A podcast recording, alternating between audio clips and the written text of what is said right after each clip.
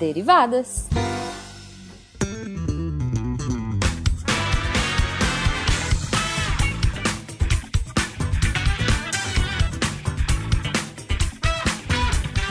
Sejam bem-vindos, deviantes e derivados, a mais uma leitura de e-mails e comentários do SciCast com as derivadas. Eu sou a Thaís. Ai, Bando Globo lendazinha do SciCast. Yes. e eu sou a Cris. A eterna primeira de seu nome. Sai. Estamos de volta depois de uns atrasos. Ah, pois é, uns pouquinhos aí. Uns pouquinhos aí, peço desculpas a vocês, mas estamos aqui porque a gente adora ler os recadinhos e e-mails de vocês, seus lindos. Pedimos desculpas, mas estamos de volta. Isso aí. E vale lembrar, Thaís, que a gente só pode estar aqui, mesmo sem um pouco de padrão nos dias de postagem. para lermos os recadinhos de vocês e os e-mails por causa do apoio do patronato no Patreon, no Padrim e no lindo PicPay. Yes, gente. Lembrando, se vocês quiserem falar com qualquer um da nossa epi... né, Epic, nossa equipe, pode deixar, editor, sem problema.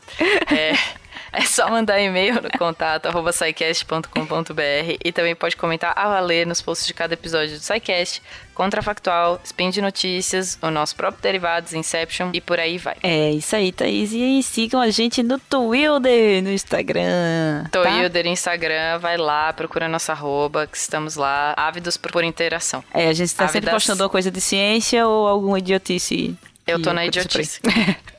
Eu tô sempre na idiotice. O, o Twitter é minha, minha válvula de escape. Mas, Thaís, hoje sem e-mail, dessa vez sem e-mail selecionado, só os que caírem em cima da mesa a gente lê, tá? Yes. Quer dizer, a gente lê Isso. todos. Não, Tem que ser... não gravado. Exato. Sem, sem cartas marcadas, como foi da última vez. Sem cartas marcadas. E, Thaís, o nosso primeiríssimo e-mail é da Isabela Carolina.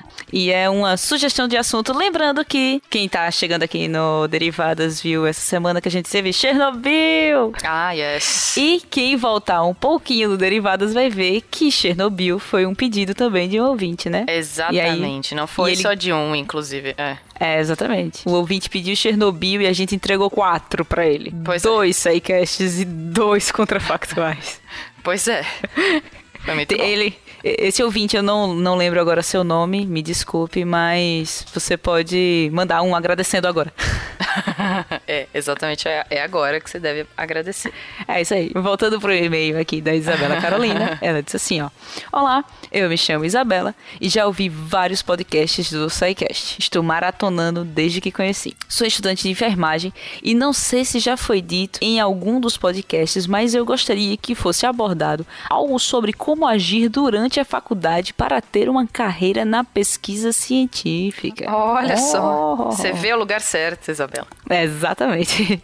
Ela botou: Eu estudo na faculdade de interior e o foco dela é mais profissional. Um exemplo disso é que o acesso aos laboratórios, como o de anatomia, é só para aulas e provas práticas. Gostaria de saber como proceder durante o curso, visto que não é incentivada a linha científica. O que eu, como aluna, posso fazer para tentar mudar esse quadro? Eu espero que eu tenha conseguido elucidar o que eu quis dizer, desde já agradeço. Eu vou te dar só um spoiler aqui, Isabela. Eu também sou de faculdade do interior, que também era focada em, em no fo- era mais voltada para o foco profissional do que para a pesquisa. Um exemplo é que eu não fiz PIBIC durante a graduação, o que é muito importante, conta muitos pontos para entrar no mestrado e no doutorado. Mas eu acabou que eu não fiz.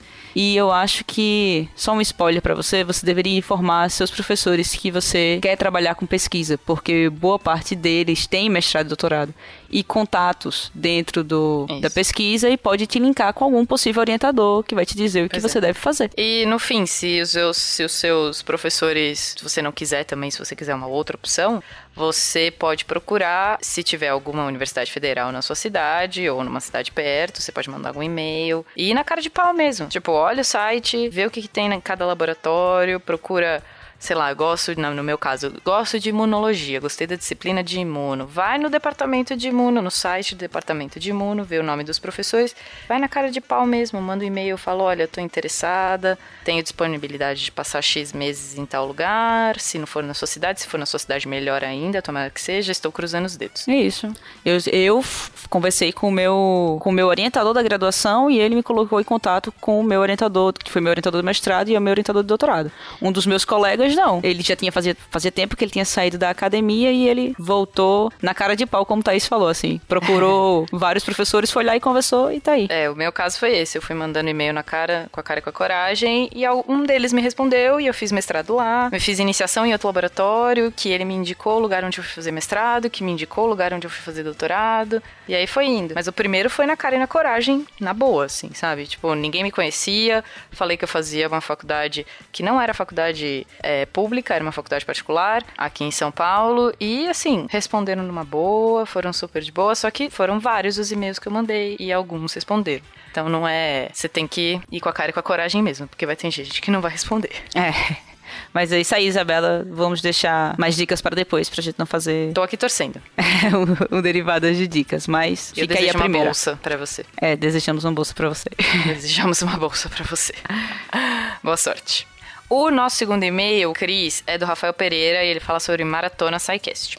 Ele fala: Bom dia, SciCastianos e deviantes. E derivadas. Jeito, podemos podemos é, trocar, podemos adicionar SciCastianos ao nosso, a nossa saudação no início do, do podcast. Galera, por volta de outubro do ano passado eu descobri que o Nerdcast estava no Spotify. Olha só, plat plataforma que eu assinei e estava usando muito. Louco que sou, preciso deixar essas barrinhas todas verdes, ou seja, apresentar como tocadas faixa por faixa. Pois, pois bem, fiz a maratona do Nerdcast, levei uns seis meses, sete, talvez. O que eu fiz na sequência? SciCast. Yes! Em letras é garrafais. eu acho que a maioria das pessoas faz isso com os podcasts, né? Conhece o Nerdcast primeiro, depois vai para os outros. É, estou no episódio 137 sobre por que viajar. E ele fala assim: só um comentário sobre esse episódio que disseram: viajar com criança para quê? Não tinha, não tinha ninguém para deixar a criança? Nossa, quem fala isso? Não tem criança, né? A pessoa que fala isso. É, esse é meu, meu comentário, tá? É, aí ele escreve kkkk. Ai, ai. Só quem é pai entende. Ah, tá vendo? Eu não sou mãe nem pai, mas enfim, entendi. E ele continua: Meu pitico, que tem quase 12 meses, e, gente, não importa se você come mal na sua rede de restaurantes australiana preferido, ou mal consegue pedir o seu shopping no melhor bar da cidade, porque você tem que distrair o pentelho no seu colo. Você tem, você quer levar o pestinho aonde quer que vá. É muito bom ser papai. Oh. Fofo, né? Gostei, gostei. Tipo, tenham filhos, aprendam sobre isso. Não é o meu caso, mas enfim, tenham filhos, aprendam sobre isso. Bom, seguindo sobre a maratona, acabei de passar pela parte que o Silmar deixa de ser o host. E já estou triste por saber o que vem mais à frente, pois é, mas este é um lindo legado, um dos melhores podcasts que acompanho. Adoro o trabalho de vocês, sigam em frente, equipe. E ele mandou um sorrisinho no final e ele fala: Ah, Rafael Pereira, administrador, curioso, maratonista, pod estrela, 31 anos de São Bernardo do Campo, São Paulo, Brasil. Aê, Rafael viu derivadas. Pois é, pois é. Obrigada, Rafael. Obrigada por maratonar. E daqui a pouco você chega na gente. É, isso aí. Daqui, daqui a, pouco, você chega. Vocês na, na dupla dinâmica aqui. É, é exato. Mas, Thaís, vamos pular para o portal Deviante, que nós estamos devendo yes. muitos podcasts. Estamos. Estamos e tem muito SciCast aqui com comentário. É, vamos lá para o contrafactual 137. E se os humanos produzissem descendentes adultos? Perdeu a graça a vida, adulto é chato, cara.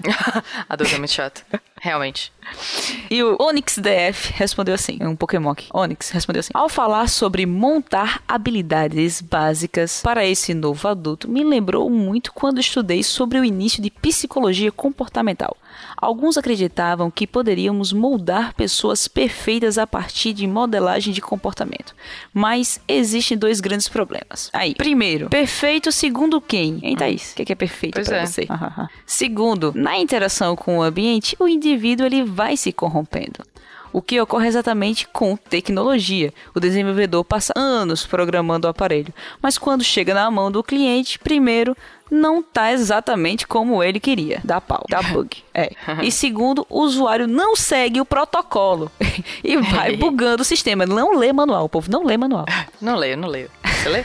Leio, né? Eu sou desenvolvedor. Nossa, que regra, complementares Regra de quem nós. desenvolve. Leia o manual. Que como somos complementares, Cris. Ah, ele continua, Thaís. um último ponto. Faltou falar em como uma indústria ia crescer muito mais do que já está hoje, que são os pet shops. Ah, hum. não temos criancinhas, tem que ter algo fofinho em casa, né? Ah, porque eles se comportam como criança até é. a vida inteira. Se tem gente que já trata os pets como criança, imagina em um mundo que não existe criança. Muito bem pensado, né? Muito bem pensado. Isso aí, faltou os pets, galera. Faltaram os pets, exatamente. Muito obrigado, Onyx. Obrigada, Onyx, Def. É... Agora a gente vai lá pro SciCast 333 meio besta. Melhor tô... comentário, obrigado, professor, que deixou isso. Melhor comentário, cara. Eu juro que eu levei um tempo pra entender, reclamei, falei, cara. Foi, Thaís tá reclamou primeiro, eu... depois eu ela reclamei. voltou. Aí eu voltei e falei, ai, mal aí. tipo, eu não tinha entendido a piada, foi mal. o SciCast 333 de é, sistema fala... endócrino. Isso, isso. Aí o Darley Santos faz assim, ele escreve assim: Sistema nervoso maior, maior, sistema endócrino. Pois é, pois é, Darley, tem gente que não acha, veja. É. Eles trabalham juntos, vai, eles trabalham juntos. Ele continua: o sistema endócrino é como um sistema de inteligência autônomo, o braço armado, vários órgãos componentes do estado, que é o cérebro. Amei essa analogia. É um belo exemplo de operação coordenada. Legal o relato da Thaís sobre a tireoide. Ah, obrigada. Estou lendo o comentário diretamente para mim. Legal o comentário, o relato da Thaís sobre a tireoide, um exemplo da soma de conhecimento acadêmico científico e vivência. E pode-se dizer que ela acabou tendo dessa experiência o conhecimento de causa, podendo falar com propriedade. Muito obrigada. Todos os Psycasters trouxeram exemplos maravilhosos de como o sistema endócrino trabalha. Muito obrigada, Darley. Eu gostei que, que o meu relato foi útil para as pessoas e que se, quanto mais a gente puder trazer o que a gente fala que parece ser tão complicado para a vida real das pessoas, a gente está fazendo certo, sabe? E é. que precise, se precisar da gente ser caso clínico analisado pelo SciCast, a gente, bora, não tem problema nenhum.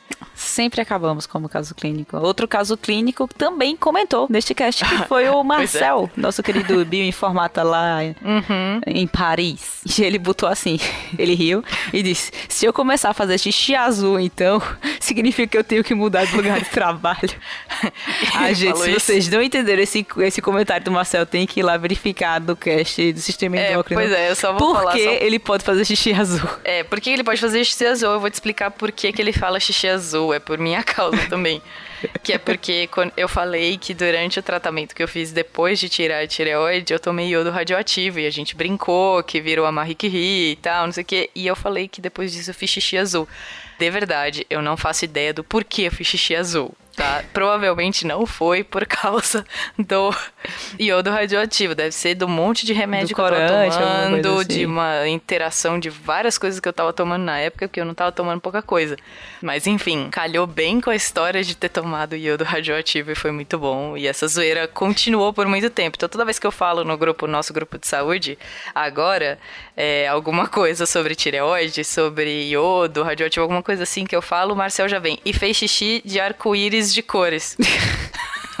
Eu virei a pessoa que agora faz xixi de um arco-íris de cores. Obrigada, Marcel, por isso. Então, Cris, a gente vai lá para um, é, uma série especial do SciCast que foi da Conquista da Lua. A gente é. leu uns comentários no outro, no último Derivada, sobre a parte 1. E agora a gente tem pelo menos um comentário de cada é, parte, a parte 2 e a parte 3 aqui. Então, primeiro da Conquista da Lua, parte 2, que é o SciCast 331. O relato Ricardo Berlim Fonseca, adorei seu sobrenome, é, ele fala assim: gostaria, gostaria de aproveitar para citar como recomendação de leitura de Voando nas Alturas, a biografia de Chuck Yeager, escrito pelo mesmo Léo Jan, Janus, Janus, Thanos, sei lá. que sim.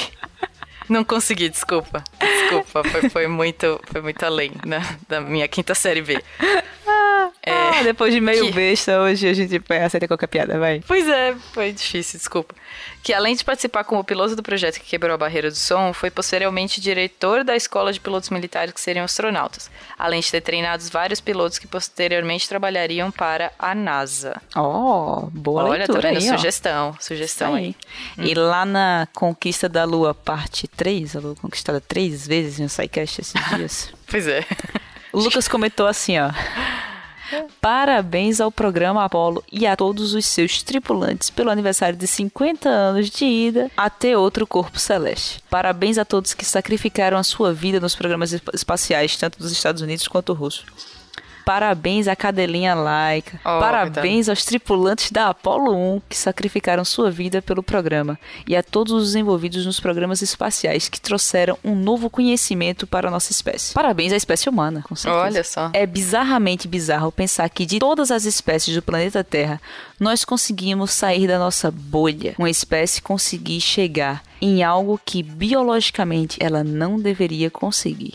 Um local que não tem nada para sustentar a nossa vida. Eu olho para os pássaros e vejo que no passado voar era algo impossível para os humanos.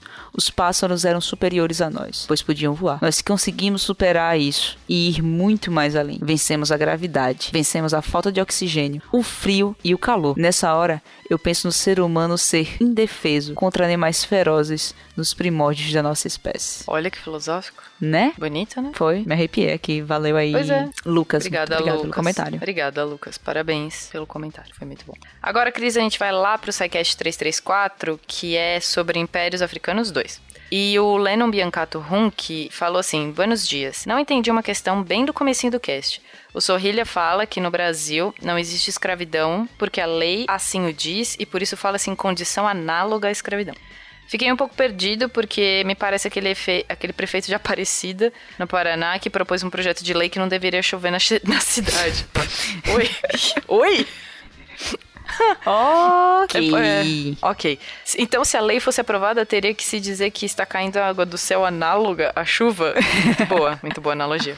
Eu sei que é uma comparação besta, mas só usei para explicar a minha confusão. Poderiam me explicar o que ele quis dizer, por gentileza? Obrigado. Aí o Sorrilha respondeu: Você quer ler, Cris?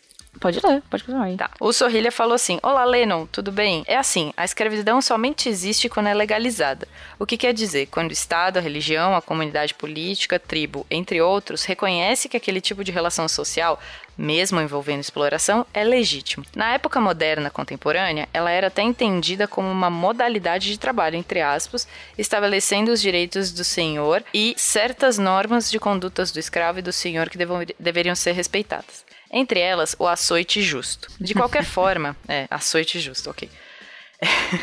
de qualquer forma, o fato dela não existir na forma de lei não significa que não existam pessoas que abusam e exploram a vida de outras pessoas de forma que se possa produzir um tipo de relação análoga à escravidão. Mas não será, não será exatamente escravidão, pois ela não está estabelecida como uma relação social legítima. Até mesmo por isso, alguns africanólogos, que ele chama, defendem que não existia escravidão em algumas regiões da África antes dos portugueses. Isso quer dizer que não existiam cativos e tal? Não. É, significa que não era o sistema social aceito como visto, é, aceito ou visto como, como legítimo. Ficou claro ou piorei? não, para mim ficou claro. Muito obrigado. Pra mim ficou claro. O Lennon até responde depois e falou que ficou muito claro, agradece e tá a gente aqui trazendo informação. Mas, Thaís, hum. vamos dar um pulinho aqui e passar por uma sessão mais... Mais, mais tragédia radioativa do que dos episódios Mais xixi azul. É, mais xixi mais azul. Xixi azul. Vamos lá para os casts Chernobyl parte 1, que foi o SciCast 335, que eu acho que foi o SciCast que eu mais falei. Eu disse minha abertura Dona e... Cris. Foi, ficou... É porque, minha gente, a parte que eu entendi ficou pro, Psy... pro Chernobyl parte 2, desculpa. é, ali era pessoal de física, eu ia dizer o quê? Não tinha o que falar. Pois é. E o comentário foi do Allen, e ele disse assim: Eu já tô preparando minha pipoca com Césio 137, adoçando suco enriquecido com rádio e chumbo e aromatizando o ambiente com vapores de mercúrio. As chances disso dar errado são as mesmas de usina nuclear soviética construída em um lugar chamado de Grama Negra. E se me perguntarem, vou dizer que tá tudo bem. É Lembrando que o teto da, da usina era inflamável. Isso é maravilhoso. Que cagada. Só isso para dizer. Que cagada. Valeu, Allen. Que cagada. Desculpa, só repetindo isso over and over. Que cagada. Só isso. Só pra sair da parte que cagada, Chernobyl, parte do cast, é, a gente vai pro Fisiopatologia do Câncer, que é aquela nossa série querida com a Novartis, que chama Reimagine o Câncer, e esse daqui é o episódio 3. O Paulo Andrade falou assim: aquele momento em que você percebe que come paçoca tomando café todos os dias. Essa loteria eu não faço e quero levar. Olha, dessa eu me livrei, tá? Odeio amendoim. É, cara, mas os, os mergulhadores de Chernobyl estão vivos. Então. Pois é, isso. Eles são Enfim. russos, né? Fazer o quê? É, po- pode ser. Eu não queria falar nenhum estereótipo, mas enfim, eles são russos. pois é. Bom, do, do amendoim eu me livrei, pelo menos. Isso, amendoim não precisa comer, tá, gente? Então vamos lá, Cris. A gente precisa descansar pra semana que vem. Semana que vem. O que a gente vai fazer semana que vem? Mesma coisa que a gente faz toda semana, dona Cris. Tentar dominar o Psycast.